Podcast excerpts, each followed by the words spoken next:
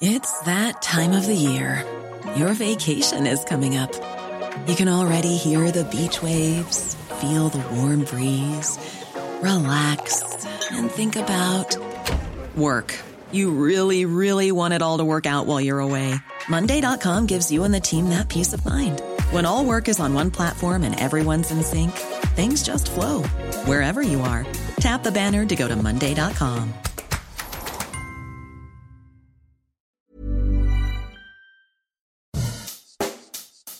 Bonjour et bienvenue dans Savez-vous que, le podcast d'anecdotes du Dauphiné libéré. Chaque jour, on vous raconte une histoire, un événement marquant, qui vous permettra de briller en société et de vous coucher un peu moins bête.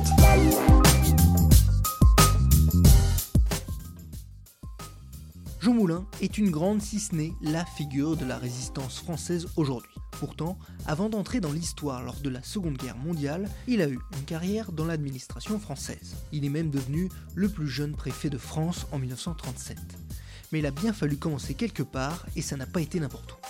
Après avoir obtenu sa licence de droit, il entre dans l'administration le 6 février 1922. Il devient chef de cabinet du préfet de Savoie à Chambéry, un poste important pour un début de carrière. Trois ans plus tard, il déménage, mais pas bien loin, direction Albertville, où l'attend un poste de sous-préfet.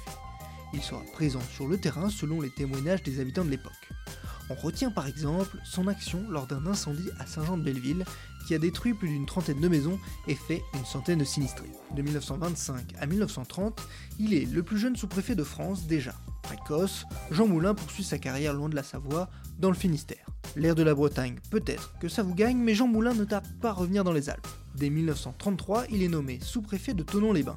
En parallèle, il est également chef adjoint du cabinet aux affaires étrangères du ministre de l'Air, j'ai trouvé ici une sous-préfecture très confortable. Je garde le meilleur souvenir de mon court séjour à Tonon et des excellentes relations que j'ai pu créer dans l'arrondissement. Puis, le jeune Jean Moulin reprend ses valises pour partir œuvrer dans la Somme, puis l'Aveyron et enfin l'Eure-et-Loire, où il sera révoqué officiellement le 2 novembre 1940, car il refuse de signer un protocole allemand qui accuse les troupes françaises d'avoir massacré des civils.